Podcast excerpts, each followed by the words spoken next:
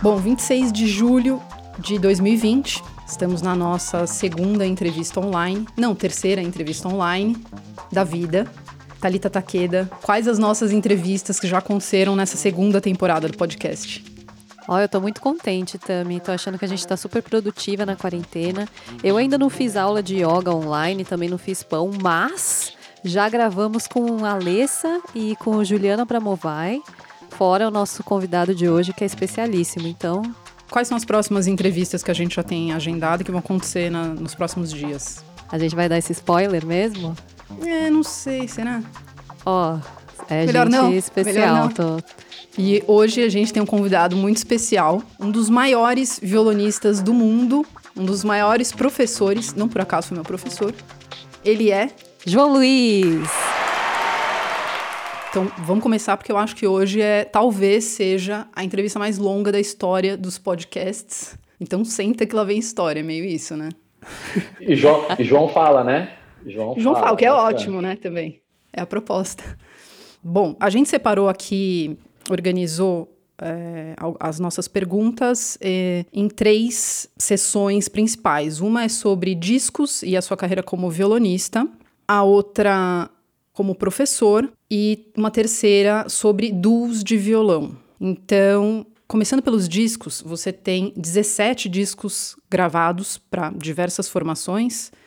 É, são 10 discos com o duo, o Brasil Guitar Duo, dois com o Quaternália, um com trio virado, que é o trio com flauta e viola, dois discos solo e dois com o violão câmara trio. Eu lembro que uma vez você comentou comigo que a integral do Tedesco vocês gravaram em três dias, o que é bastante absurdo já, pensar que você tem que tocar e gravar e produzir dois discos preparar 48 peças só para isso, né? Ou mais, né? 48 de base, né? 52. 52 é integral. Então, em três dias, isso é surreal. Então, quanto tempo cada disco, pelo menos os principais do duo, né? Vai, vamos pegar para comparar o Bom Partido, a, a integral do Tedesco, a integral do Brauer e uh, o disco do concerto do Bellinati do Brauer e o Ghosting. É, em quanto tempo cada disco foi gravado é, e de que forma houve esse preparo para cada um? Qual, qual, foi a concepção para que cada um fosse gravado? Vou começar em ordem cronológica. Uh, perguntou do Bom Partido, né? O Bom Partido foi é um disco gravado em 2003, se não me engano. E, bom, foi o nosso segundo disco, né? A primeira experiência que a gente teve gravando foi em 2000. Eu ainda estava na faculdade eu e o Douglas, a gente ainda estava na faculdade. Então a gente não sabia muito gravar. Então a gente aprendeu um monte de coisa na gravação.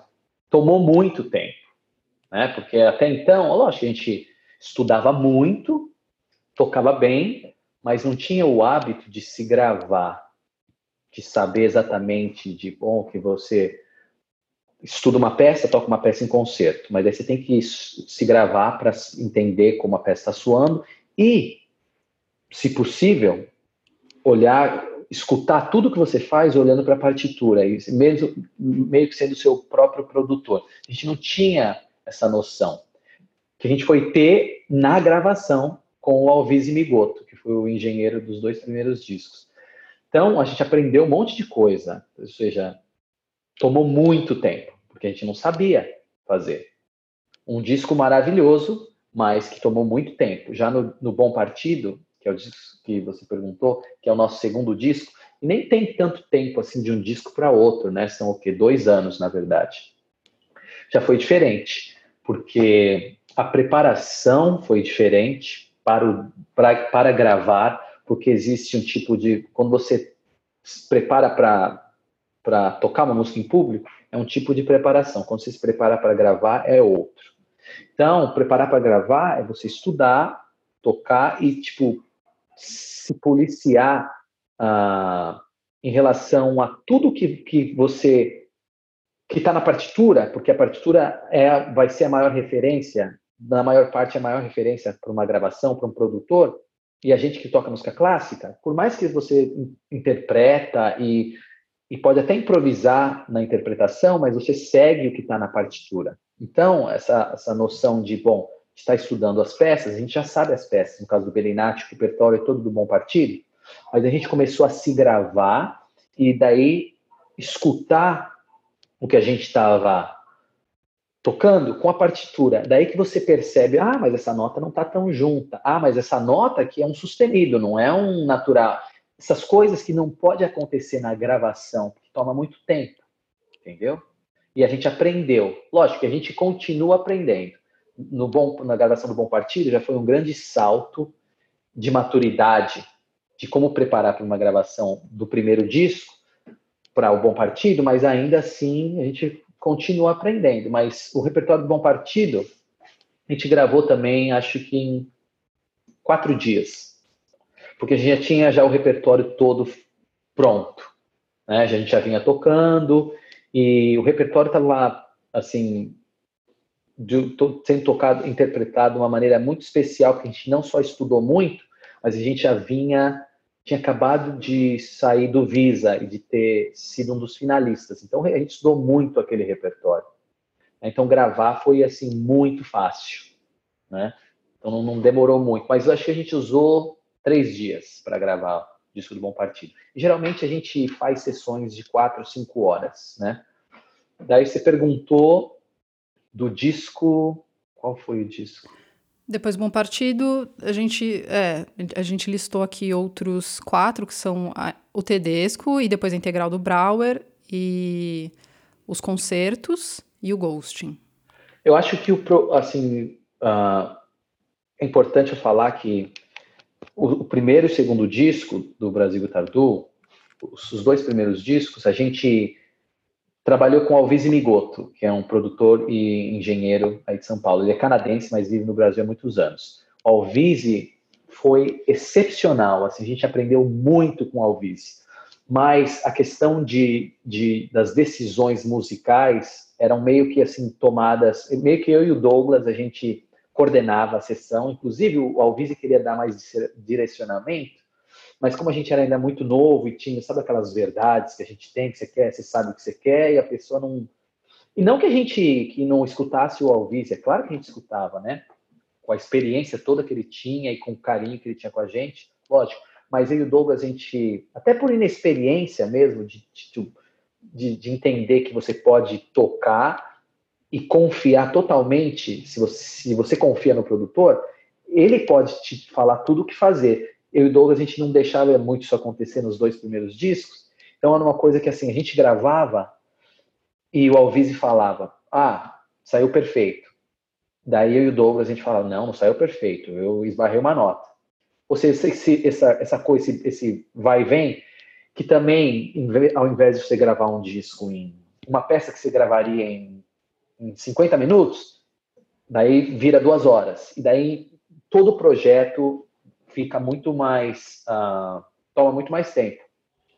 No disco do Tedesco, já foi assim uma coisa assim, um choque da, com a realidade e a realidade de você ter que confiar no produtor, porque assim, tempo é dinheiro.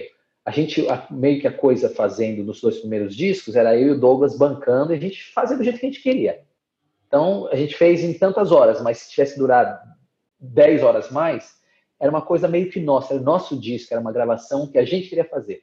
Agora, com, com uma gravadora, com um selo como a Naxos, já tendo um produtor que está acostumado a gravar disco de violão, como o Norbert Pratt, que é um dos produtores de violão e das pessoas que gravam violão, que eu acho que eu e o Douglas a gente mais gosta e mais gostou de ter trabalhado, né? junto também com o Alvise, claro, mas né, nesse sentido do, de aprender, assim, de dar um passo, né, como artista, como assim, de é, músico de gravação, eu acho que a gente realmente deu esse passo com o Norbert e também pela pela a, a, a própria natureza do trabalho, né? Porque é uma encomenda da Naxos. Eles, a gente deu um concerto, nossa estreia no Carnegie Hall.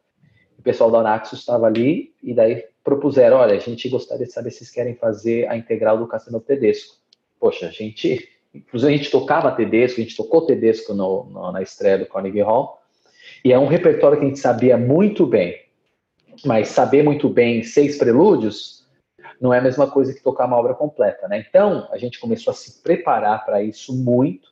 Não tivemos muito tempo, a gente tinha dois meses, três meses para aprender a obra completa. E assim, foi uma, assim, acho que o trabalho de gravação e de aprendizado de um repertório mais intenso que eu já tive na minha vida. Eu acho que o Douglas até vai concordar comigo. E também, de certa forma, o trabalho que eu acho que a gente conseguiu o melhor resultado, assim, dos discos que a gente mais gosta, em termos de som, da produção, do acabamento, de tudo. E o repertório, claro, mas a preparação foi a seguinte: uma vez que eles falaram, ah, a gente vai gravar daqui a tanto tempo, e a gente tinha três meses para preparar. Eu e Douglas, a gente, desde o começo do duo, a gente já tocava os prelúdios de fugas do Cassiano Tedesco, porque, pela influência dos, dos, dos Abreus, a gente gostava do repertório e tinha essas partituras. A gente não tocava muita coisa, mas tocava os, os, todos os prelúdios que os Abreus tocavam e uns outros dois ou três mais. Então, daí a gente sentou com o Henrique, primeiro a gente conversou com o Henrique, Henrique, assim, tipo, abraçou a causa, né? Falou, não, vamos preparar, vou ajudar vocês a preparar. A gente, os prelúdios que a gente já tocava, a gente teve a sorte de trabalhar eles com o Sérgio, o Sérgio Abreu. Então já tinha aí uns quatro prelúdios que a gente já tinha trabalhado com o Sérgio e com o Henrique também, claro, mas que a gente trabalhou bem com o Sérgio, que eram os prelúdios que ele e o Eduardo tocavam. E Daí a gente também pôde contar, porque é uma, como é uma obra muito grande, a gente pensou, poxa, vai ser difícil trabalhar tudo com uma pessoa.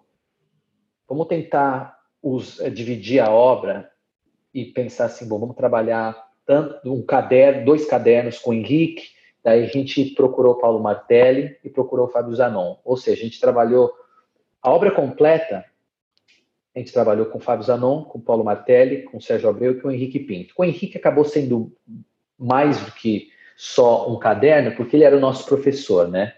Mas foi assim. Eu tenho os, os MDs das, das, uh, dos, de todas as nossas sessões, principalmente com o Paulo Martelli e com o Henrique. Não, e assim, era intenso, era muito intenso. Era já estudar para gravação. Ou seja, então eu já estava gravando todos os ensaios com Douglas, a gente gravava no MD. Escutava, olhava a partitura, e tinha muita coisa que a gente foi para a gravação, que a gente escutou pela primeira vez na igreja, quando a gente foi para gravar, porque não deu tempo de trabalhar, assim, de, de, de deixar tudo num, num, nível, assim, que a gente tocasse de cor. Tinha os prelúdios, a gente aprendeu a sonatina canônica, que deu tempo de tocar em concerto, e mais uns tantos prelúdios. Mas eu acho que, vai, vamos dizer, das 53 peças que a gente gravou, eu acho que. Deixa eu ver, quatro períodos de fuga são oito peças. 11. Das 53, a gente, a gente tinha umas 15 de cor. O resto tudo a gente gravou lendo.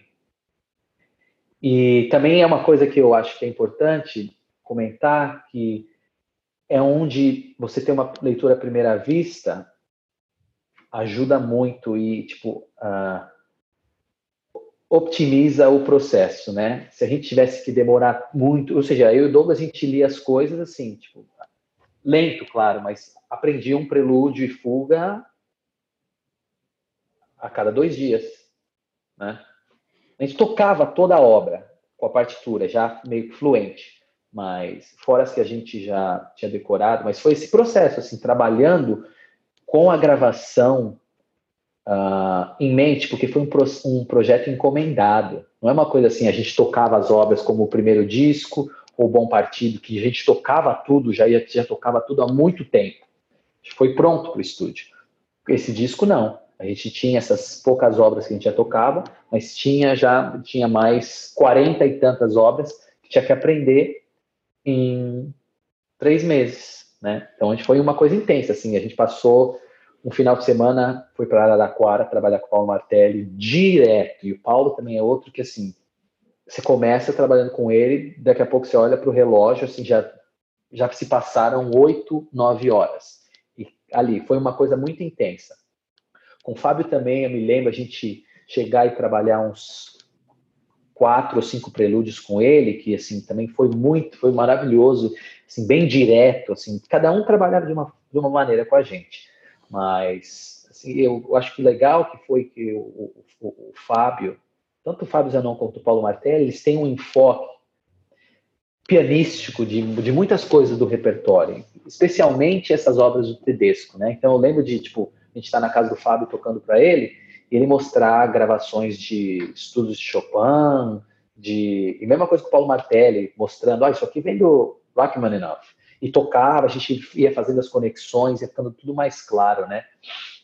E com o Henrique, aquela maravilha, né? Sempre com aquele enfoque que ele tinha tão particular de trabalhar a sonoridade, extrair a sonoridade, assim, de um aluno, assim, uma maneira tão fácil e tão, assim, uh, focada. Ele sempre ouvia a gente, falava muito do fraseado e da sonoridade, sempre.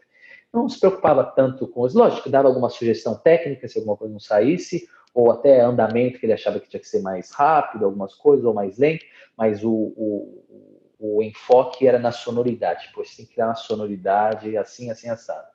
E com o Sérgio Abreu, era um trabalho assim, bom, pessoa que tocou aquelas obras, né, muitas delas, e que conhecia aquilo de trás para frente, mesmo depois de 40 anos que ele tocou, o Sérgio, ele mostrava a digitação, quando ele consertava a digitação da minha parte, da parte do Douglas, ele pegava um papel, escrevia as, a música no papel, assim, na hora, e a digitação. Ele não precisava ouvir a gente tocando.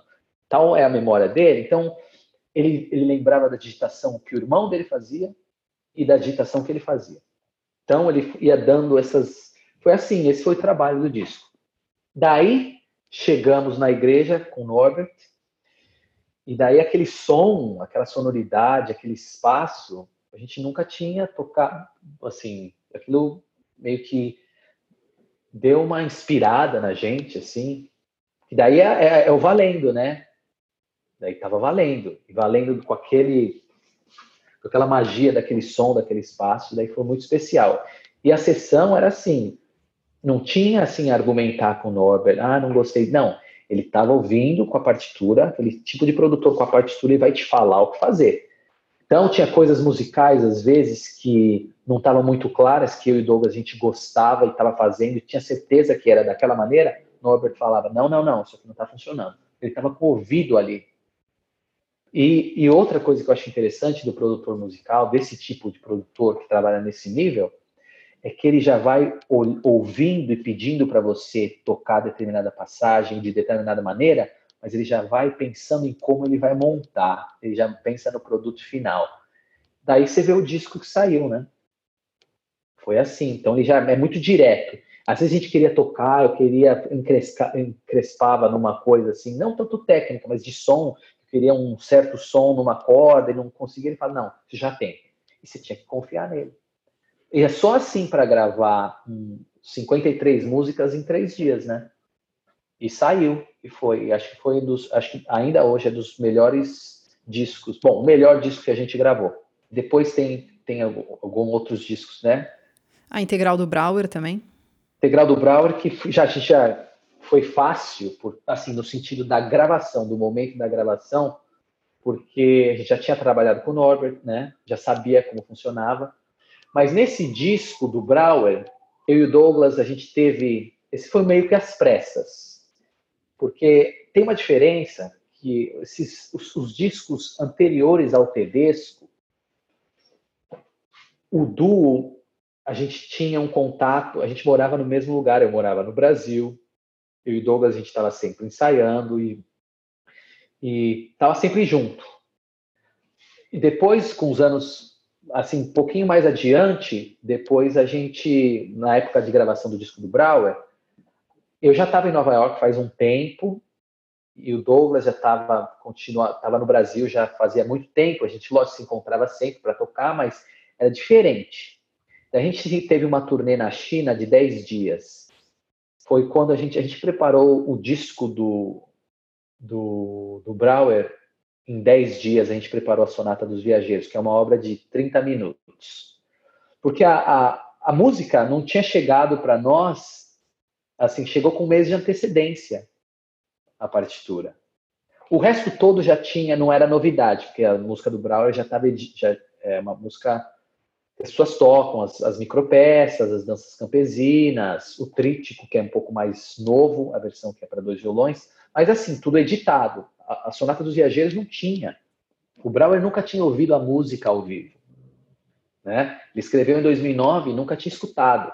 Daí mandou para a gente, ainda estava com correção no segundo movimento, ou seja, a gente preparou dois movimentos da Sonata dos Viajeiros em dez dias que a gente estava na China. E era complicado porque a gente com um disco para gravar, depois daqueles. Assim, logo em seguida da turnê da China, a gente tinha que ir para o Canadá para gravar.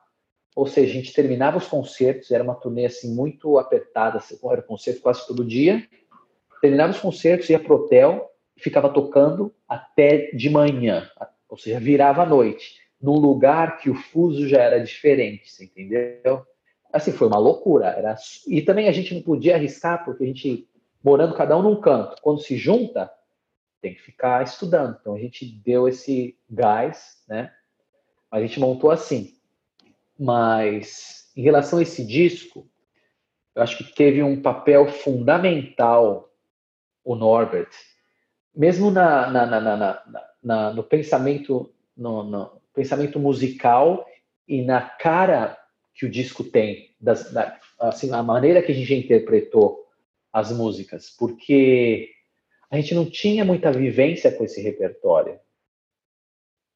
Foi uma coisa também de novo, encomendada, mas que a gente teve muito menos tempo.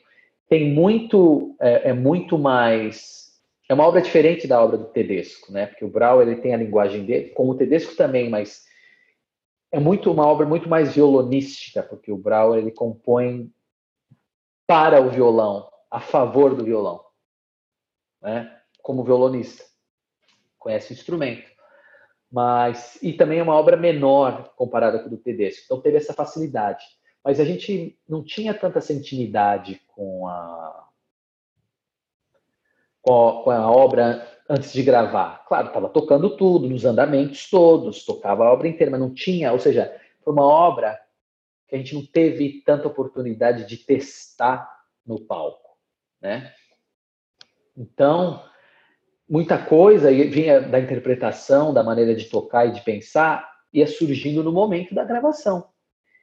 Isso tendo Norbert como assim a, a cabeça musical mesmo do, do duo. Então, tipo, teve uma cara bastante assim do que o Norbert estava pensando, né? Eu acho que foi bem interessante. Que também é um disco que a gente adora, né? Umas coisas mais que outras, né? Mas tem essa acho que tem um profissionalismo grande, né, que a gente conseguiu fazer esse projeto, fazer bem, foi até indicado para o Grammy, mas tem do Norbert assim, ok, aqui essa frase tenta dessa maneira. Ao contrário dos dois primeiros discos, que a gente, o repertório estava mastigado, ou do disco do Tedesco, que a gente tinha uma familiaridade enorme com a música e contou com assim o respaldo né, do Sérgio do Henrique, do Fábio Zanon e do Paulo Martelli, né? E a gente tem, tinha uma afinidade com a música natural, até hoje a gente tem. Mas do Brauer não tinha isso. A gente ia montando, lógico, uma obra magnífica e a gente toca muito bem hoje em dia. E mesmo na época que a gente gravou, porque você tem que. Para gravar um disco para Nath, você não pode gravar. Uh, não pode ser qualquer coisa, né? Então tem aquele mínimo profissional, do profissionalismo, tem que ter as notas têm que estar todas limpas, todas certas, e os andamentos têm que estar coerentes. Isso tá. E acho que até é bem musical para ser uma, para ter sido uma obra que a gente assim aprendeu em tão pouco tempo, né? Mas isso é para dar um exemplo de, da influência que tem, que pode ter um produtor musical. E também a gente teve essa confiança porque a gente já conhecia o Norbert pelo trabalho que a gente fez junto do Tedesco, né? Mas esse foi o caso do Brauer ainda mais a Sonata dos Viajeiros, uma obra muito complexa e longa, e a gente ali aprendendo na China. Então chegou para gravar, né? Foi assim. Algum outro disco? O dos concertos, dos dois concertos. Ah, os dois concertos, que foi pela Naxos, mas não foi gravado pelo Norbert. Uh, a gente tocava do Bellinati, a gente já conhecia o do Bellinati, né? Inclusive a gente fez muito uh, concerto com orquestra, inclusive nos Estados Unidos, tocando esse concerto que foi escrito para nós. Né? E, então a gente já estava mais que na mão. Foi fácil. Mas o do Brauer também. Um concerto muito complexo, um concerto de 35 minutos é muito comprido, os movimentos são muito densos, o primeiro movimento tem 15 minutos, é um concerto longo e difícil de executar. Mas também, a gente não tinha referência, não tinha gravação, foi a primeira gravação mundial. Também montando do zero, né? Mas esse foi um trabalho bem intenso que eu e o Douglas a gente fez, porque quando você sabe, depende com quem você trabalha, e o, tra o produtor que a gente trabalhou foi um produtor excepcional também, né? O, o uh, Adam Apeshouse, cara que ganhou Grammys e é um cara fantástico, grava com todo mundo. Mas é diferente quando você grava com um produtor como o Norbert, que é violonista. Você está escutando o instrumento que ele toca, ele sabe o que está faltando. Não que o, que o Adam não, não soubesse, mas é diferente. E outra, quando você grava com orquestra, você tem tanta coisa que prestar atenção. Acho que foi um disco assim muito bonito, mas a experiência assim de gravar, não é uma coisa assim, mesmo não só gravar, mas tocar com orquestra é um, uma experiência interessante, porque quando eu gravo com, com Douglas ou gravo com outro músico, ou mesmo com um grupo pequeno como o meu trio, que tem instrumentos diferentes, né? Não é só um grupo só com violão. Tem a coisa do ensaio, de você querer, assim, aperfeiçoar demais e passar tempo trabalhando uma obra, trabalhando o som do grupo. E aquilo às vezes não vem num dia, não vem numa semana, mas vem durante, vem depois de dois, três anos. Com orquestra, os músicos da orquestra, eles estão ali e tem hora.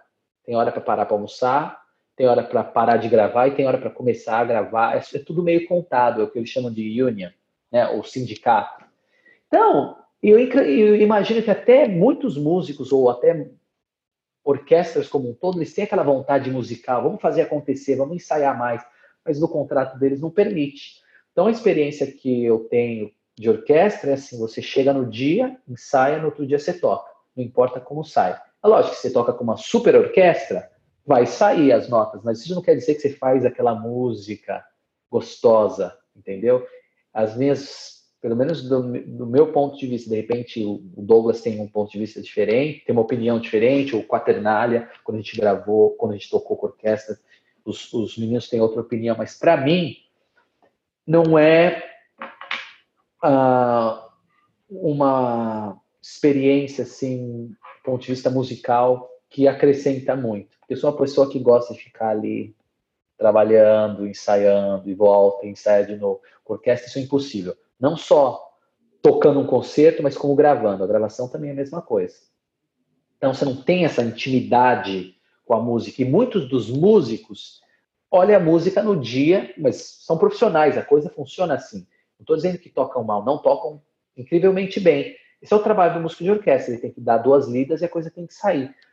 Mas você vê diferença nas orquestras, principalmente antigas, as gravações mais antigas, quando a orquestra trabalha demais uma obra, quando a orquestra ensaia demais com o solista. Assim, é notório. Você ouve e você percebe. No, então, a experiência de gravar com orquestra, assim, também, nesse disco, que também foi indicado para o Grammy, interessante. O disco sai, as notas saem, os andamentos saem, a sonoridade está ali, está tudo bonito, mas eu, assim, olhando como uma pessoa que está dentro da coisa, não é uma, não tira esse prazer de tipo desvendar a obra junto com o grupo e passar tempo demais ensaiando. Lógico que você ensaia, ainda mais que você tem que gravar, tem um ensaio, mas nunca é aquela coisa que você tipo desvenda a obra. É assim, você, cada um tem que fazer sua parte, junta, toca direitinho, grava. Né? Não tem aquele envolvimento, até pela natureza da, de como é a organização, como é a orquestra, como uma orquestra funciona. Você não pode ficar trabalhando um, um movimento de concerto por três dias, entendeu? E é uma coisa que eu e o Douglas, a gente trabalha, às vezes, quando a gente, por exemplo, a gente tocou o Tedesco, a gente ficou ensaiando o, um movimento, assim, durante dois, três meses, entendeu? Com metrônomo e. Essa é, um, é, um, é um outro, uma outra época, é um outro momento, né? Mas foi assim. Mas saiu, porque quando você, assim, vira um profissional da música, num certo nível, assim, de, tipo, de gravar muitos discos, de gravar para gravadoras que são, têm uma importância, você tem que ter um, assim, tocar, tocar bem, tocar no andamento, tocar limpo, tocar as notas certas, é o mínimo. Então, isso todo mundo tem, né? Se chega a gravar, se chega a trabalhar nesse nível de profissionalismo, né?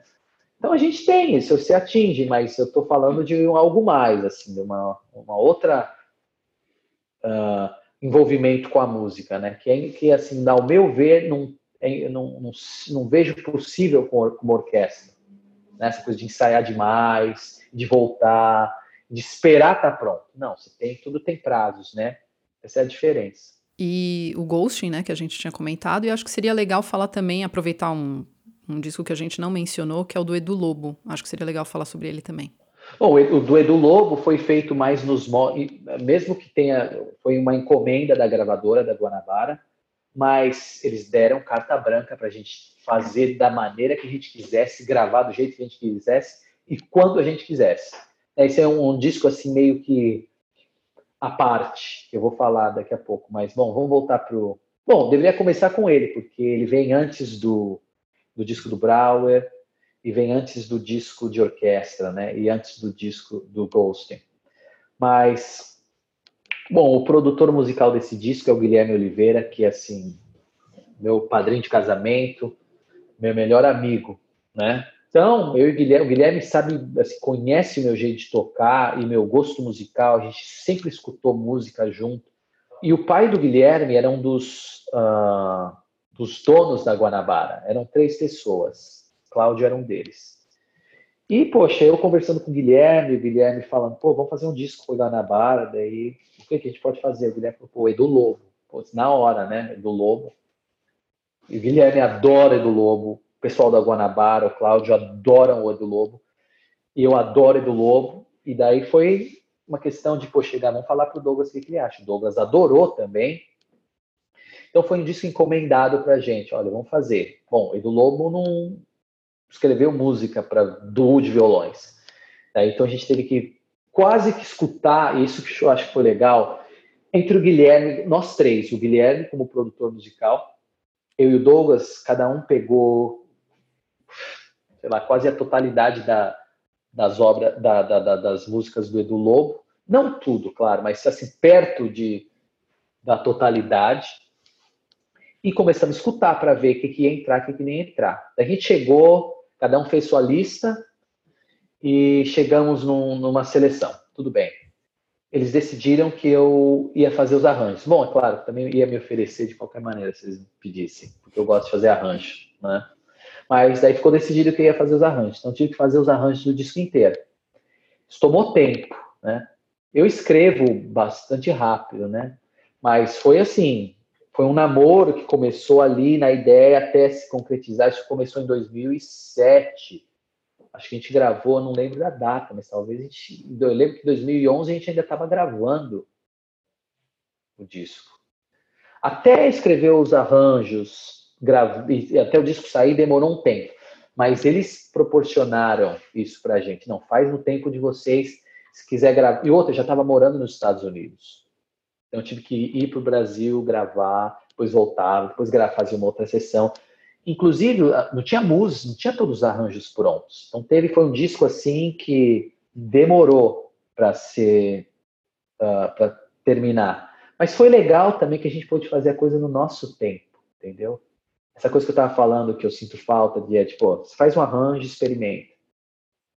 Aí faz, daí muda, troca a nota, daí troca o. Ah, esse violão não combina comigo, faz você. Essas coisas toma tempo. E eles respeitaram o nosso tempo, então isso foi muito legal. E uma coisa interessante é que esse é o primeiro disco do duo onde o Douglas toca os sete cordas. Ele já tocava antes, mas esse instrumento do Sérgio Abreu e, e para gravar, uma gravação, foi o primeiro disco com sete cordas. Então também depois o disco começou com arranjos para seis cordas e terminou com, arranjo, com os outros uma outra parte para com arranjo de sete para sete cordas, né? Então teve isso de tipo a gente ter tempo. Algumas músicas a gente conseguiu, as pelo mais complexas, como Zanzibar, que eu acabei fazendo uma fuga em cima do tema do do Lobo, Casa Forte, teve a Vihara, a gente chegou a trabalhar uh, valsa brasileira. A gente chegou a tocar em concerto muitas das obras. Eu me lembro até o Henrique era vivo, o Henrique ajudou muito a gente, né, escutando a gente uh, em, várias, em vários arranjos e dando opinião dele. Ajudou bastante, assim, nessa primeira fase, dos primeiros arranjos que a gente já conseguia tocar. Então foi, acho que dos discos que a gente fez, foi o que mais, em relação ao repertório, a, a, a formação do aprender o repertório e mesmo criar os arranjos foi que demorou mais, mas deu um prazer de fazer porque a gente nunca se sentiu pressionado assim em relação a data para gravar ou como gravar, ou seja, foi uma deram as condições assim incríveis, né? E outra, ter o produtor Guilherme, que assim conhece o jeito nosso de tocar e é uma pessoa que é, pô, meu melhor amigo, e assim de uma exatidão assim com as no que ele estava procurando como produtor, as coisas que ele queria, e como ele conhece o nosso critério, isso ajudou demais. Uma ressalva. Eu gosto muito do disco, mas ouvindo muito depois, assim, achei que o som poderia ter sido diferente. Né? O local para ser gravado, não a engenharia, não o engenheiro porque o Kaká, maravilhoso, maravilhoso trabalhar com ele. Assim, foi uma experiência muito gostosa. Assim, um cara muito musical e trabalhando com a gente, ou mesmo trabalhando com o Guilherme para editar, o cara que já saca tudo assim na hora. Mas digo assim do espaço. É muito interessante. Se você não grava no espaço que tipo faz o violão crescer e tem aquela mágica, assim, na minha experiência gravando, isso só acontece quando você grava num teatro muito bom ou nas igrejas. Por exemplo, o primeiro, primeiro disco do Du foi gravado na igreja uh, presbiteriana, que tem aquele som mal, já, já sabe, o som está pronto. O segundo disco não é uma igreja, mas a gente achou esse lugar maravilhoso que é a casa de cultura, antiga casa de cultura judaica. E eles tinham uma sala de madeira. Depois, com o movimento violão, o pessoal uh, todo mundo começou a gravar ali, fazer concertos, pô, esse é o som. Mas eu e o Douglas que achamos aquele lugar, por acaso, que aquilo não é o teatro. Casa de Cultura Judaica tem o teatro e tinha uma sala do lado. Eu e o Douglas a gente entrou ali, tocou um acorde, poxa, é aqui, gravamos. Também, ou seja, se ouve, se escuta uma nota, você já sabe que aquele é o lugar e o som já vai estar pronto. O disco do Edu Lobo, a gente gravou no estúdio. Por mais que, poxa, Kaká fez, como eu disse, um trabalho maravilhoso.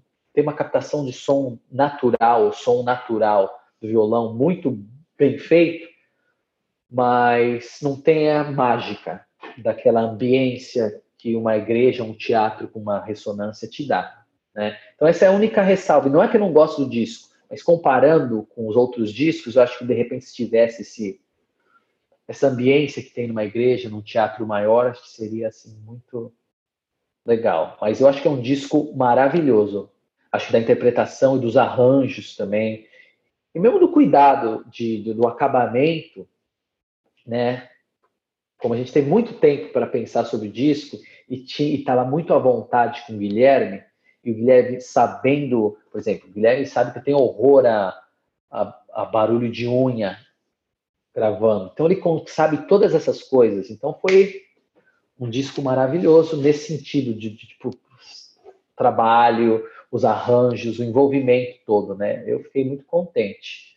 Eu acho que aprendi muita coisa fazendo os arranjos e mais que tudo escutando, conhecendo a obra do Edu Lobo, não só como ouvinte, quase como tipo desconstruindo o que ele fez e pondo de volta. Que é isso que eu fiz com o arranjo, né? E, e aparentemente ele é uma pessoa muito. Uh, tem um certo critério, né? E ele, ele gostou muito, tanto que ele escreveu uh, o texto do disco. Então a gente ficou contente. Eu acho realmente do, do Lobo dos maiores compositores do Brasil de todos os tempos. E não é uma coisa que eu estou falando, ah, você conhece Beatriz, você conhece Arrastão. Não. Eu estudei a obra inteira dele. Né? E a gente gravou um disco e tudo mais. Eu acho que ele é um dos maiores compositores do Brasil, de todos os tempos. Mas passando para o Ghosting, é, já é, uma, é a nossa volta mais ou menos para o formato assim recital, de gravação recital, assim, do, do, que é como a gente começou, né? Não tinha programas, é interessante como a gente começa assim, fazia recita, programa recital, inclusive tinha solos nos primeiros discos. Douglas fez um solo, eu fiz dois. Mas era o recital, era um programa variado que a gente fazia e que acabava gravando. E depois a coisa foi tomando um rumo, assim, começando com o Tedesco, de trabalhar obras completas ou trabalhar um compositor, se dedicar a um compositor, que virou uma marca do duo. Que eu não acho, não veio, por exemplo, a gente vem dessa tradição dos grandes duos, né? Principalmente no Brasil, do, do, dos irmãos Abreu, dos irmãos Assad, do Assad, mas, engraçado, eu não acho que tem. Não tem muitas uh, ocasiões que você vê, muitos exemplos de, de, desse, do trabalho desses duos que foram inspiração para a gente, deles assim focarem em obras completas ou obras de um compositor só. Claro que a gente tem um disco dos Assad, que é um disco só de Piazzolla. Mas mesmo assim, eu acho que foi um disco que depois ele usou gravações de outros momentos deles, foi juntaram todo o material que é muito extenso, uma história grande que eles têm com a música do Piazzolla, fizeram aquele disco. Mas não tem muitas, não, não, isso não acontece muito na, na, na, acontece muito na carreira dos Assad, na carreira discográfica deles. Ok, vamos fazer um compositor só. Como também não acontece com os Abreus e como também não acontecia com o do Preste Lagoia, né? Então, é, uma, uma, uma, é, um, é um caminho que o Douglas a gente acabou meio que, assim, sem querer, por causa da gravação do Tedesco, mas a gente viu uma possibilidade ali. E mesmo, eu acho que por, mesmo para o auto uh, conhecimento, né, é, é, é, importante você conhecer, se você pode, se você, eu vejo assim, tem vários, isso acontece muito no piano. O pianista que toca uh, Beethoven, ele conhece todas as sonatas. Mesmo se ele não grava todas as sonatas, ele conhece todas as sonatas. E se ele precisar gravar todas as sonatas, ele vai gravar todas as sonatas. Uma coisa comum, assim, de você ver um disco na música clássica, os pianistas gravam disco de Bach, gravam um disco de Beethoven, gravam um disco de Chopin. Não tem muito isso para duo de violões, né? A gente acabou meio que fazendo isso. Começou com o Tedesco, depois foi para Edu Lobo, depois foi para o Bar, depois foi para o Léo Brauer, né? E agora com o Gismonte que a gente está gravando. Mas, ou seja, acabou sendo uma meio que tem uma cara, a cara do, do, do, do, do assim, de gravar obras. De, a gente se dedicou um tempo a, a, a projetos específicos, né? De obras completas, o compositor, um só compositor. Mas então, o ghosting ele é uma volta a esse formato que é o formato que a gente meio que começou, né? Eu até explico isso no, no disco que eu fiz a, o texto de disco. É um assim, tipo, voltou, fechou o círculo, né?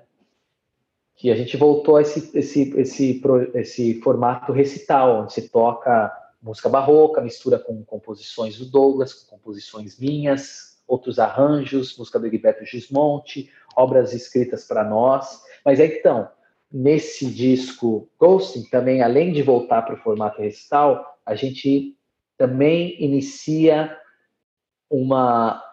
A gente começa essa vertente de, bom, agora a gente tem obras, a gente já tem uma história, que inclusive tem obras escritas para nós, que é o caso do, da suíte do Gerard Drost, que é um compositor polonês que a gente tem tocado, tem colaborado muito com ele, que é ano passado a gente teve, a gente vai para a Polônia uh, a cada dois anos.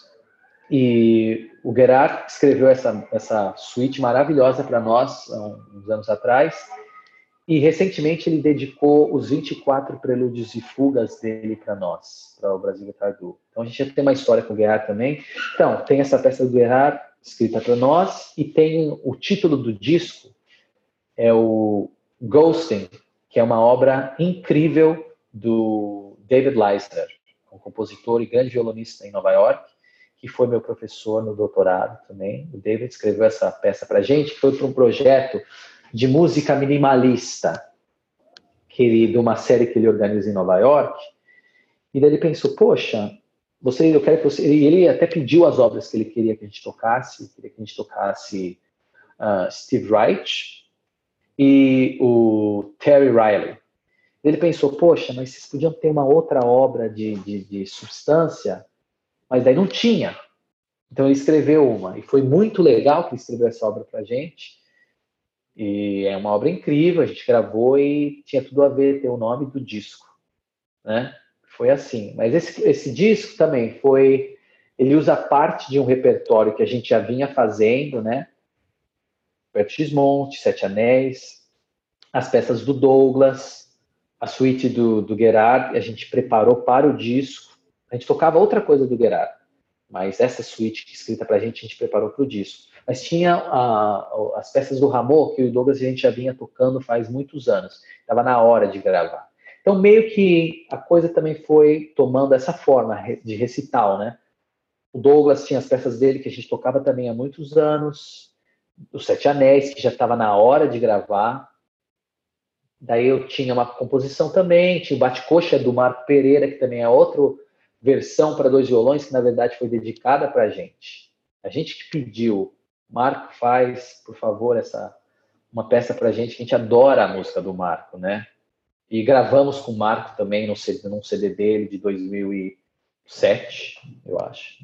Enfim, as coisas foram aparecendo, mas a gente voltou para o formato de recital, porque os concertos nossos, eles são é uma, é uma mistura do repertório antigo, do repertório barroco, de música do Castelnuovo Tedesco, que é uma outra coisa que também é uma, a gente se identifica muito, a gente gravou, com as músicas brasileiras, nossos arranjos, nossas composições, e agora, com o Ghost, foi também a gente juntou obras escritas para nós, né? Então a gente meio que fechou um, um, um círculo né, com esse disco de recital. E a gravação ele foi gravado no Baruch College, em Nova York, no teatro de um college. Muito bom teatro, interessante, né? E também a gente trabalhou com um produtor diferente, a gente nunca tinha trabalhado antes uh, para esse projeto, o, Marlon. Uh, e também essa coisa, né? Tipo, você vai, leva as partituras, o produtor toma conta, né? da, ele te vai te guiando. Né? Então é muito fácil assim trabalhar com um produtor que você confia, daí a coisa flui melhor e você gasta menos tempo, né? João, voltando um pouco para o que você comentou agora que aconteceu no disco do Edu, me parece que é muito mais uma questão de gosto isso, sobre essa mixagem final e sobre o lugar onde você grava, né? Porque geralmente os, os seus discos têm essa tendência a ter mais ambiência, né? E isso é uma escolha de vocês, é uma questão pessoal, é uma escolha do produtor. É, tem interferência do mixador ou isso é uma sonoridade que você busca porque talvez seja alguma coisa recorrente em discos de violão ou de duo de violão? Bom, tem tudo isso que você falou. Interesse... Bom, uma ótima pergunta, porque eu preciso deixar claro, é uma questão de gosto. Primeiro, né? Porque tem gente que, de novo, eu adoro esse disco. Mas a, talvez a coisa que eu. A única ressalva que eu tenho é que, como eu gosto tanto do repertório, da maneira que foi tocada, tocado, os arranjos e de ter o Guilherme como produtor, eu, eu gostaria de talvez ter gravado esse disco numa igreja, vamos dizer assim. Mas é uma coisa de gosto próprio, assim, meu gosto. Mas eu adoro o disco. É um disco que eu sempre estou ouvindo. Eu gosto muito desse disco, mas é uma, é, é uma questão de gosto meu. Mas isso vem com certeza, porque quando você diz, você, a palavra que você usou, ambiência, e é uma coisa que no, esse som que você ouve no disco, no primeiro disco, do, do no disco Bom Partido, no disco do Tedesco, no disco do Bar, no disco do Brauer, é o som da sala. O que o engenheiro faz, ele coloca o microfone ali. Acabou, não tem mixagem, não tem nada. É o som que você, se você sentasse na sala, é o som que você ouve. Que não, você não pode, isso já não acontece num estúdio, por exemplo. A gente gravou o disco do Edu Lobo num estúdio. Para um som de estúdio, eu acho um som maravilhoso. Mas ainda assim, a minha crítica não é que o som não está bom, é que eu acho que não tem como ter um som. O som de estúdio é um som de estúdio, um som de igreja é um som de igreja. Sim, não é uma crítica, é uma preferência sua. É, é uma preferência, não é uma crítica. Eu acho que é um som, um som excelente. Mas eu ainda gosto, eu prefiro ouvir violão gravado em igreja ou num teatro grande. Por causa da ambiência natural. Eu não gosto de colocar coisa no som. Não gosto de colocar nada. João, é, qual que é a diferença do tipo de estudo que tem que ser feito para uma peça que entra no seu repertório de apresentação e para as peças que vão ser gravadas? Idealmente, a preparação, tipo, o nível de excelência tem que acontecer em qualquer caso, né? Se é gravação, se é concerto, se é você está tocando uma vez e vai largar a música, entendeu? Mas acaba que para um concerto tem alguns cuidados que você não que você não toma porque você vai tocar um concerto, não vai ficar para sempre.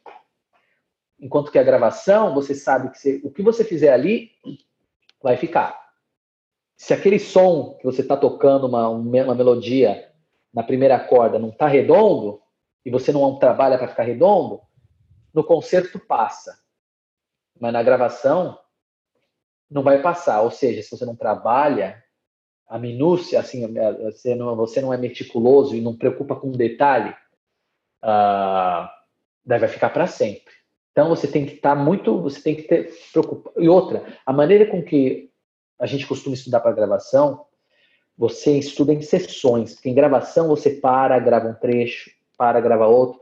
Tem muito violonista, por exemplo, eu e Douglas, quando a gente gravou o primeiro disco, a gente só sabia tocar a música do começo ao fim. O Alvise falava pra gente, não, pega da primeira variação. A gente não sabia. Não, não que não sabia, não conseguia, porque a gente não estudou assim. Depois a gente foi mudando isso, né? Porque às vezes o, o, o produtor pede para você, poxa, começa a tocar do compasso 23 até o 40. E você tem que tocar. Você tem que ter a consistência de andamento, tem que estar tudo ali. Então, essa é a diferença de estudar para gravar. Você estuda dessa maneira. Você não só se preocupa muito mais com detalhe, mas você também tem que ter certeza que o, o detalhe que você está trabalhando, você está você tá atingindo os objetivos. Uma coisa que, lógico, você, preocupa, você se preocupa com objetivo quando você está estudando para um concerto, para um concurso, mas é diferente, porque a cobrança vem logo, está ali no fone, entendeu? E tem uma pessoa falando para você, olha, não está saindo. Né? Só tocar, a gente às pensa, pô, tô tocando perfeito, não tô errando nada, tá tudo no andamento. Mas o nosso ouvido, ele não capta como o microfone capta o que a gente toca. O microfone, ele te diz tudo, te diz sua respiração, te diz seu pensamento, tá ali. Então, você, quando está estudando para uma gravação, você tem que levar tudo isso em consideração, que o microfone vai pegar barulho de unha, que você, quando você está estudando você não ouve, entendeu? É muito mais cirúrgico o processo. Mas tem gente que consegue isso, que fazia isso uma, um modo de, era de, oper, é, de operação. Ou seja, os irmãos Abreus, eles só estudavam assim. Então não importava se isso era um concerto, se era o estudo de casa, ou se era gravação. Soava impecável, porque era assim que eles trabalhavam para tudo. É isso que eu disse no começo. Idealmente, as pessoas fazer música tinha que passar por todo esse processo, porque não importa se você vai tocar, se você está ensaiando em casa, se você vai tocar um concerto importante, ou se vai tocar um concerto numa escola que é menos importante, ou se vai gravar. O nível de preparação, o cuidado deveria ser o mesmo. Mas isso acaba sendo uh, realmente acontecendo esse diferencial de como se trabalha dessa maneira mais intensa e perfeccionista quando se prepara para a gravação. Porque daí você tem a resposta imediata, que é o fone de ouvido, o microfone e o engenheiro te falando: olha, isso que você está fazendo não está rolando. Quando a gente toca no concerto, isso tipo, deixa a emoção, outras coisas uh, têm prioridade, né? A conexão com o público, e é o público ouvindo, não é um microfone, não é um fone, entendeu? E não é um documento que vai ficar para sempre. Então tem uma diferença de preparação. E como acontece a escolha do repertório e a escolha do momento que o disco vai ser gravado? Também, vamos. Uh, idealmente, uh, seria uma. Primeiro, em relação a quando o disco vai ser gravado. Você trabalha com uma gravadora, eles que vão decidir. E, na maioria dos casos, eles vão querer que você grave no pior momento. É, sempre acontece assim com a gente, né? Mas como eu disse, idealmente seria, poxa, você toca o repertório em concerto, você aprende o repertório, aí toca o repertório no concerto, já está tocando há um ano. Até a música começar a aparecer, isso vai um ano, vai dois. Quanto mais tempo, melhor. Mas a gente também tem que ter cuidado que assim, ó, tem, vai ter o tempo de gravar. Tem certas coisas no repertório meu e do Douglas, passou do tempo de gravar. Daí também não é legal. Já aconteceu isso. Mas, assim, você tem que dar um tempo, tocar no concerto, a música começar a andar, daí você mudar algumas coisas, daí volta, toca de novo. Tem um momento que a música, sem você pensar, ela já está saindo. Esse é o momento de gravar. Entendeu? Mas esse não é, não é necessariamente o momento que a gravadora quer que você faça a gravação. Então nunca tem essa, essa, uh, esse impasse, né? Que é normal. Eu lembro de estar conversando com, com o Sérgio e o Dair Assad, um disco que eles, eles fizeram uma turnê para gravar, para tocar com o Romero Lubambo. E, na verdade, eles gravaram meio que antes da turnê. Daí gravaram tudo, depois começaram a fazer a turnê. Daí começaram a tocar, daí vai, vai, vai, vai, vai. No final da turnê, as músicas estavam maravilhosas. Muito melhores do que quando eles gravaram que eles não, quase não sabem a música direito, entendeu? Às vezes não, não tá no controle do artista. Isso quando você trabalha com a gravadora, né? Ao menos que você faça a coisa por conta própria, como eu faço os meus solos, né? Porque no, no caso do um duo, além de ter, você ter que lidar com uh, uh, qual é o melhor momento para a gravadora, e a gravadora é muito imperativa nesse sentido, mas também você tem que se toca com outra pessoa. Preciso ver quando Douglas pode, quando a gente vai estar junto para ensaiar, para não mencionar quando a gente vai estar junto para gravar. Então, são vários fatores. No meu solo, eu decidi, eu faço por conta própria, eu gravo quando eu quero, o repertório que eu quero e do jeito que eu quero. É lógico, eu tenho, não tenho. Uh, o meu, meu trabalho principal é como camerista, é como tocando em grupos de violões, tocando no duo de violões com Douglas e tive o meu trabalho com a quaternária, tenho trabalho com o meu trio, mas o trabalho que eu faço que está assim no meu controle, que eu faço tudo da escolha do repertório até como vai ser a capa, quando vai ser gravado, como vai ser gravado, que violão vai ser usado, tá tudo eu controlo todo, todas as etapas, é o meu, são os meus discos solo. Agora, voltando para a questão do repertório, como, vai, como é escolhido o repertório? Bom, depende. Sem uma encomenda da gravadora, você tem que meio que ir com o que eles pedem, daí você tem que aprender. No caso desses esses discos que é um formato mais de recital, é o programa que a gente está tocando, a gente está trabalhando, que em algum momento, como eu disse, a gente sente que está pronto, para ele não passar do ponto, a gente precisa registrar, a gente grava. Essa é uma situação muito boa, né? Você vai para o estúdio já sabendo de trás para frente que tem que fazer. Não que você às vezes não, não, não, não, não, não, não tropeça, né? Às vezes tem uns tropeços aí. Mas mesmo assim, para você estar mais à vontade, o repertório já é mais parte do, de você, né? Mas depende. tem ocasiões também que eu e Douglas a gente pensa, pô, a gente seria legal gravar um disco assim, assim, assado, né? Como foi o disco do Gismonte, que é uma música que a gente toca desde o comecinho do duo. Ou seja, a gente toca a música do Egberto Gismonte há 23 anos. Que a gente nunca parou de tocar a música do Egberto Gismonte. Desde o começo até hoje. Então a gente sempre teve uma afinidade muito grande com a música dele. E chegou um momento que a gente pensou, poxa, a gente tem que gravar um disco do Gismonte. Então vamos, daí eu fiz mais arranjos, a gente começou a estudar, estudamos muito do repertório com o próprio Gismonte. Então esses foram esses discos que a gente pensou, o que, que a gente quer gravar, né? Essa é uma coisa legal, que é tipo, você se dá o luxo de, independente de gravadora ou de mercado, pô, a gente quer fazer esse projeto. Né? Daí a gente aprendeu o repertório, que em parte a gente já tinha, mas você vê, é diferente de um disco de recital, um projeto de recital, que você são as coisas que você já está tocando, deve ser grava, ou de um disco que é puramente encomendado, que você tem que é uma, um, é uma ideia da gravadora, que a gravadora faz uma proposta e daí você aprende para aquilo.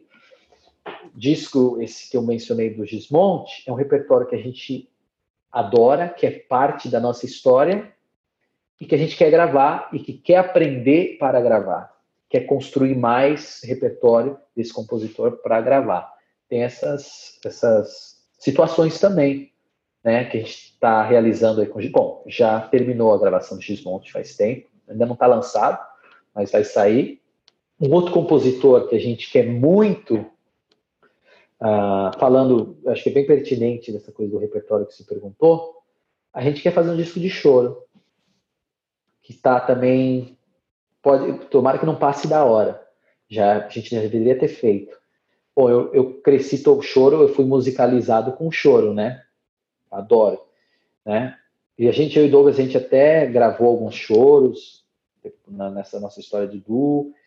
E assim, Douglas começou a tocar choro por volta do, like, dos anos, do começo dos anos 2000 e like, 2002, 2003, ele começou a ter interesse pelo choro e toca bastante choro com, com o trio dele, né?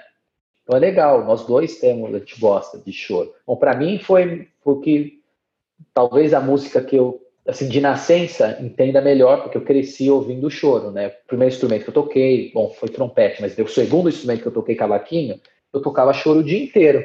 Então eu conheço o repertório, assim, eu fui musicalizado com o choro. Então acho que é um, é um repertório, por exemplo, que eu e o Douglas a gente gosta bastante, a gente toca muitas vezes, merece um disco, uma hora a gente vai fazer. E um outro projeto também, que é uma coisa que vai é um repertório, como você disse, como que vai como que monta um repertório para uma gravação. A gente espera fazer esse disco com choro, fazer um disco só com composições próprias minhas e do Douglas, porque nós dois nós a gente compõe.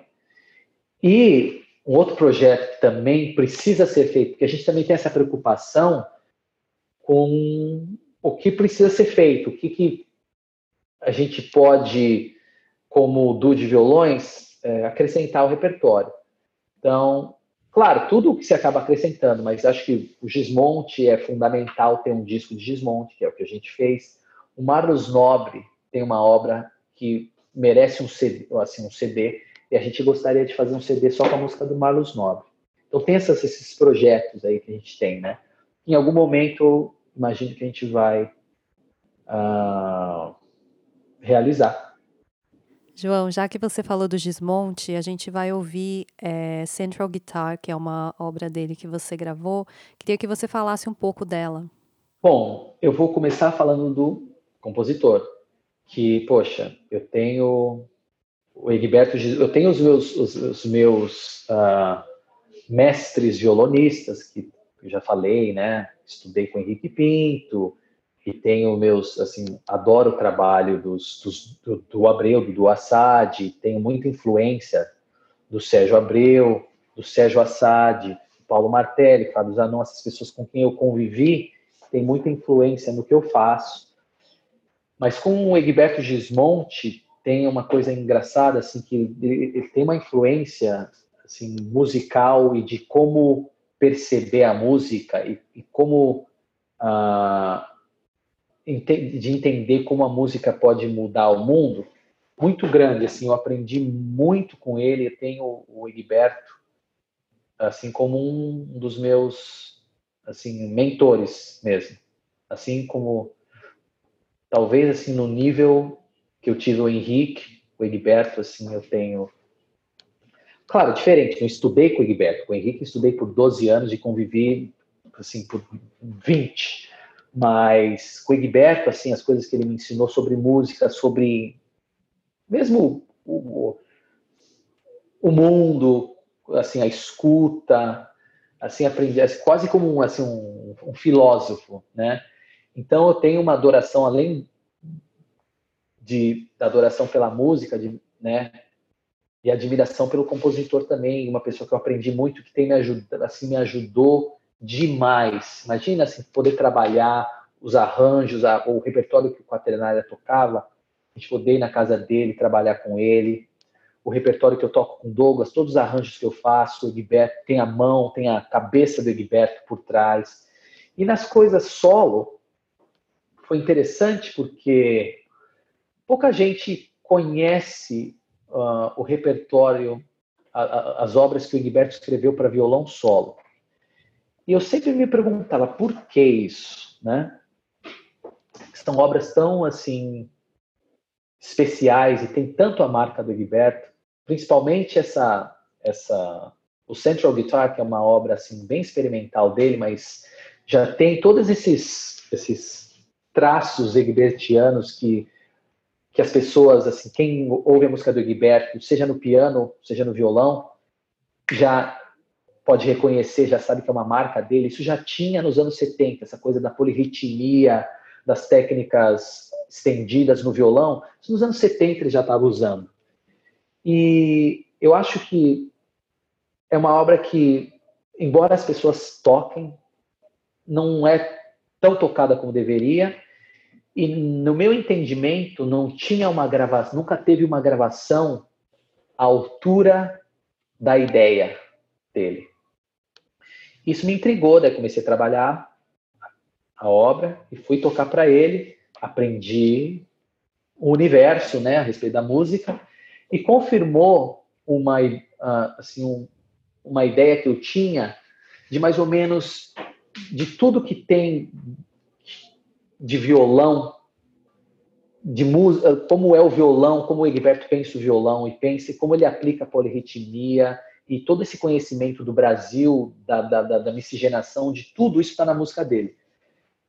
O Central Guitar, ele tem, tudo bem que ele, assim, se você olha as, as, as técnicas estendidas e é uma, é uma coisa assim meio que não é uma música tonal, né? É muito é muito é uma música de muitas sessões, muito acontecimento, né?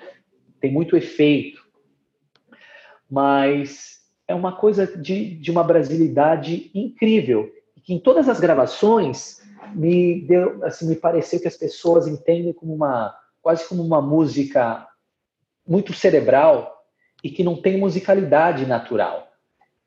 E eu vi que é muito, pelo contrário, a música é tão musical e tão brasileira, mas as pessoas não, não, não, não esse, esse caráter nunca foi uh, apresentado nas gravações, ou mesmo em interpretações ao, ao vivo que eu escutei é uma música extremamente brasileira. Você ouve a escola de samba, você ouve os instrumentos todos, você ouve aquela polirritmia, você ouve a influência do Baden Powell, você ouve aquelas coisas que só o Egberto sabe fazer, que às vezes muita gente vê que ele faz os, no violão de 11 cordas, mas isso já começou ele fazendo de, de seis cordas. E é tudo ali escrito, com uma escrita assim, de música uh, de vanguarda da época, né? usando técnica estendida e sonoridades, e mesmo assim climas que não eram, não, não, não existiam muito em, em peças para violão, sobretudo no Brasil. É lógico, você tem o Léo Brauer da fase dos anos 60, 70, até que eu acredito que o Egberto tenha tido influência dessas obras que tenho certeza que ele conhecia do Brauer, mas o que ele apresenta é totalmente distinto. É muito brasileiro e tem essa coisa miscigenada, e tem a polirritmia, tem tudo ali.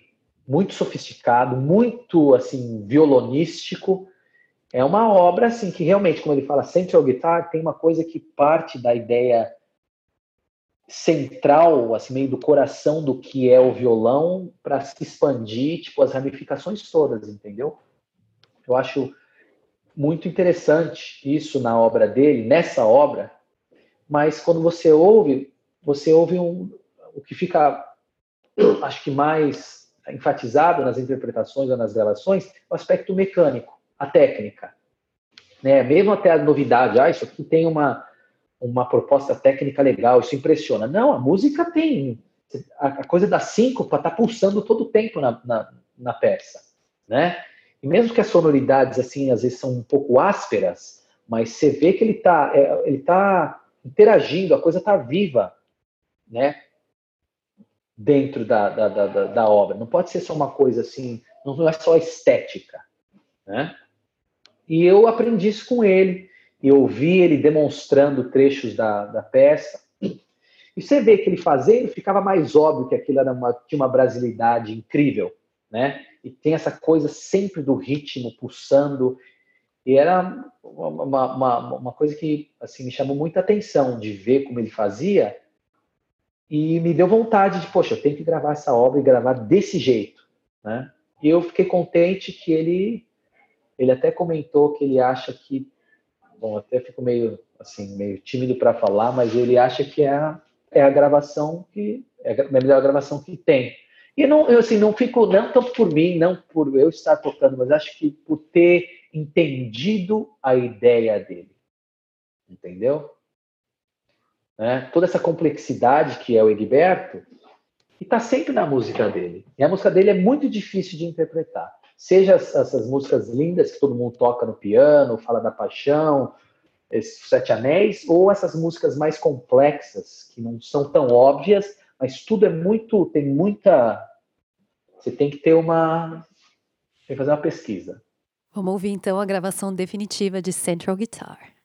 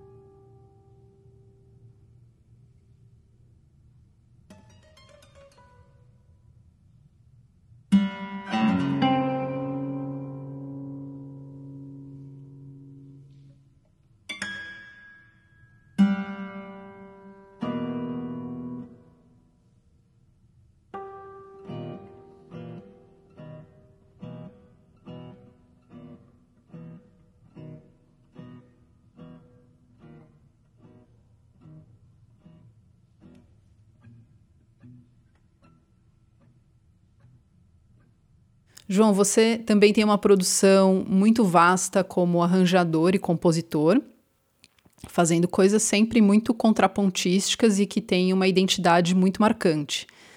Explica como você organiza o seu processo de composição. Bom, essa coisa que bom que, se, que, que, as pessoas ouvem a minha música e os arranjos dessa maneira, que é o que, bom, é o que está na essência, né, das, da, das coisas que eu escrevo, que é o contraponto, assim, ter um, cuidado grande com a forma. Por exemplo, é uma influência direta, direta, de, no caso de composição, de arranjo, assim, do Sérgio Assad, que sempre foi meu modelo, né? Porque o Sérgio escreve música contrapontística e, assim, tem essa preocupação com sempre as, as, as sessões, as partes da, da, da música dele muito bem acabadas. É muito orgânico, né? E organizado. Então, vem dessa ideia. Também porque é um caminho que o Sérgio, assim, meio que mostrou para todo mundo, esse violão, assim, contrapontístico, né? Que ao contrário de muito que muita gente pensa, ah, não, violão para acompanhar. Lógico, o violão é, é, um instrumento tão completo que toca polifonia, é um dos melhores instrumentos para se acompanhar, uh, pode ser usado como solo, pode usar o violão em tudo, em tudo que é música de tudo que é parte do mundo, né? Mas essa essa predominância do contraponto, que às vezes até pode parecer uma coisa contrária ao que é natural para o violão, mas o Sérgio ele mostra isso, o Sérgio Assad. Você vê que é uma escrita sempre muito contrapontística. Então isso vem do Sérgio, de estudar os arranjos dele todos, que eu sei, assim, pode dizer que eu sei de cor pelo menos dos arranjos gravados que, que o Edu Assad uh, gravou, né, o disco Alma Brasileira, o disco Saga dos Migrantes, até as coisas de Piazzolla, ou seja, quase que a maioria dos arranjos do Sérgio eu estudei e copiei. Então, isso, isso é parte do meu aprendizado. Tem a influência muito grande de, do choro, que também é um gênero contrapontístico, né? Se for pensar. Você tem a melodia, você tem a linha de baixo, principalmente das gravações que eu ouvia com meu avô do Pixinguinha tocando a parte do saxofone. Então, sem, contraponto faz parte. Eu nunca não pensei contrapontisticamente, né? Sempre pensava assim. E tem uma influência, isso depois tomou uma outra forma, quando eu comecei a estudar mais profundamente as obras de piano do Egberto e a obra pianística e orquestral do Camargo Guarnieri. Camargo Guarnieri, é, eu fiz minha tese de doutorado na obra completa do Camargo Guarnieri para violão. Mas eu já era assim estudioso da obra pianística e orquestral do Guarnieri já na época de faculdade, né? Então, isso tudo contribuiu, essas influências do Sérgio Assad, do Egberto Gismonti e do, do Choro e do Camargo Guarnieri, que são assim todos assim meio todos têm em comum essa essa parte contrapontística. E no caso do Gismonti, além da parte de contraponto dessa miscigenação entre as vozes, você tem a polirritmia, né? Que torna a coisa ainda mais brasileira. Mas isso foi isso, é a minha escola. Então eu tento quando eu escrevo, assim, maiormente a música vai ser contrapontística e vai ter uma forma assim organizada. Tento organizar dentro de uma forma uh, coerente a música. E tem, lógico, a brasilidade, que eu estudo muito a música do Brasil, né? Eu gosto de ir nas fontes mesmo, né? Como eu, assim, eu, eu, eu pesquiso a música afro-brasileira, esses ritmos todos, uh, essas batidas de atabaque, do candomblé, essas coisas eu conheço já desde pequeno. O choro, e mesmo a música do Nordeste, que assim, eu vou para Fortaleza já há 16 anos como professor de festival, e mesmo outras vezes que eu tive a oportunidade de ir para o Recife, pesquisar o maracatu, o frevo, né? ou em outras partes do Brasil para estudar outros ritmos. Eu tenho essa preocupação né, de estudar muito, de pesquisar. E isso acaba aparecendo na minha música, né? Eu gosto de usar esse material, porque eu quero que a música soe brasileira. Então é aliar, assim, tentar ter um controle da forma, usando contraponto e usando essa, essa rítmica e essa parte melódica também do, da, que tem, é muito abundante na música brasileira. É assim que eu, eu, eu, eu, eu escrevo, é isso que eu uso na minha música. Bom, agora uma questão polêmica, que é, no mundo do violão tem um assunto que é sempre muito discutido e que vira uma polêmica, que é o som. Parte do princípio que o som, como matéria-prima mais elementar da música, deve ser sempre, sempre trabalhado para ser melhorado. Então, por que no violão existe essa permissão ou essa divergência sobre o papel ou a qualidade do som de acordo com o estilo musical que você toca? Olha, a minha resposta vai ser meio simples para essa pergunta, porque eu mesmo não entendo por que tem essa. Eu não participo dessa, dessa polêmica, pela seguinte razão. A maneira que eu estudo, eu aprendi a tocar violão com, com o Henrique Pinto. E o Henrique sempre foi um professor que trabalhava, acima de tudo, lógico, era completo, trabalhava fraseado, trabalhava o repertório adequado para cada aluno, mas eu acho que a grande sacada do Henrique, pelo menos para mim, e como eu via, assim, a coisa que eu mais gostava do Henrique, além do, da, da, da qualidade paternal, era na coisa mais musical no trabalho, assim, professor-aluno, era como ele trabalhava a sonoridade do instrumento. Com o Henrique eu aprendi, é uma coisa que eu passo para os meus alunos também, que o instrumento, a sonoridade é o cartão de visita o som bonito do Julian Green é muito diferente do som bonito do André Segovia. Um não é melhor que o outro, são diferentes, mas os dois são bonitos. Entendeu? Então não tenho, eu não tenho muito a opinar nisso, a não ser dizer que, claro, o som é fundamental, não só é fundamental, acho que é a coisa principal. E também é engraçado que não só deveria ser a coisa mais importante do, de, de fazer musical, que é a sonoridade. Mas, para mim, quando eu ouço um instrumentista, e não precisa ser só violão, não, como você falou, poxa, parece que não tem essa coisa nos outros instrumentos. Tem sim. No violão, porque a gente conhece melhor que a gente toca, você consegue, com duas notas, você sabe a diferença do Segovia, do Julian Green ou do John Williams. Não precisa mais. Agora, todo o resto fica meio nebuloso. Ou seja, o grande artista, me parece, o grande artista tem tanta personalidade que o som é tão importante, é tão único a ele, que você consegue distinguir um para o outro. Agora, só o, o, o, artista especial, eu digo. Agora, os, os grandes músicos que tem por aí hoje em dia, que tocam todas as notas, em qualquer andamento, e com aquele som bonito, mas para mim, às vezes, eu não consigo diferenciar um de outro. Som é igual banho. Você pode tomar, querer tomar, ficar limpo, ou você pode querer andar sujo. É que tá, vou condenar a pessoa que anda suja? Não vou. A pessoa quer ficar suja para a vida inteira? Não é? Eu não vou ser sujo. Eu tento não ser sujo né? com som. Bom, então hoje a gente vai encerrar por aqui, mas a gente vai dividir a entrevista do João em dois episódios.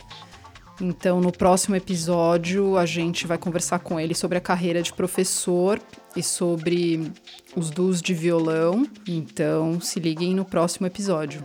Fiquem ligados para não perder nada. Segue a gente no Instagram, no arroba sonora_br. É, segue a gente no Spotify para você ser notificado de quando tiver um episódio novo no ar.